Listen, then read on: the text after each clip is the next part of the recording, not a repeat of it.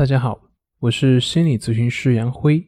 本节目由喜马拉雅独家播出。我们的公众账号是“重塑心灵心理训练中心”。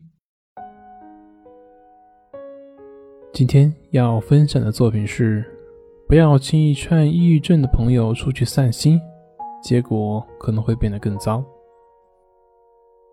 在和抑郁症朋友沟通的过程中，经常会听到他们这样说。家人们总会觉得是我把自己给关在屋子里面，是不和别人接触才会让自己变得越来越消极的。可是，当真正走出去和很多人在一起的时候，我会感觉更加的痛苦，因为快乐是别人的，与我无关。看着别人开心的笑会刺痛我的眼睛，我无法把自己内心的痛苦说出来，并不是说我不想说，而是。说了也没人懂，他们只会认为是我想多了，让我想开些。如果我能想开些，也许也就不会如此难受了。虽然我感觉自己比以前麻木了很多，但是别人不理解我的时候，我还会感觉挺难受的。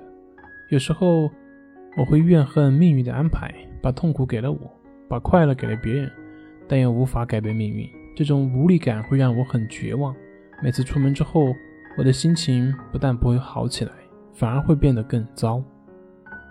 在这里，我给抑郁症朋友的家人们几点简单的建议：第一个就是用心陪伴是最好的康复良药。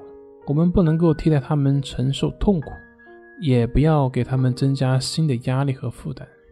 有些建议只是我们认为的好，但是对于抑郁症朋友来讲，它是一种巨大的压力。给他们时间。让他们慢慢的缓过劲来，我们默默的陪伴就好，少给建议。他们想出去转转，我们就陪着；如果他们没有这个意愿，我们也不需要去强求。第二个就是少说“你一定要坚强起来”之类的话。对于抑郁症朋友而言，并不是他们不够坚强，这和意志力的坚强与否没有关系。抑郁症是一种心理障碍，并不是靠意志力就可以解决的。第三个，如果你每天愁眉苦脸，害怕他们做这个事情，害怕他们这样一直的消极，害怕他们扛不住，那么你的这份担心和害怕会加重抑郁症朋友的无力感和绝望感。要知道，爱与信任是很重要的心理支持，家人们一定要给足这种心理上的支持。第四个就是抑郁症属于一种心理障碍。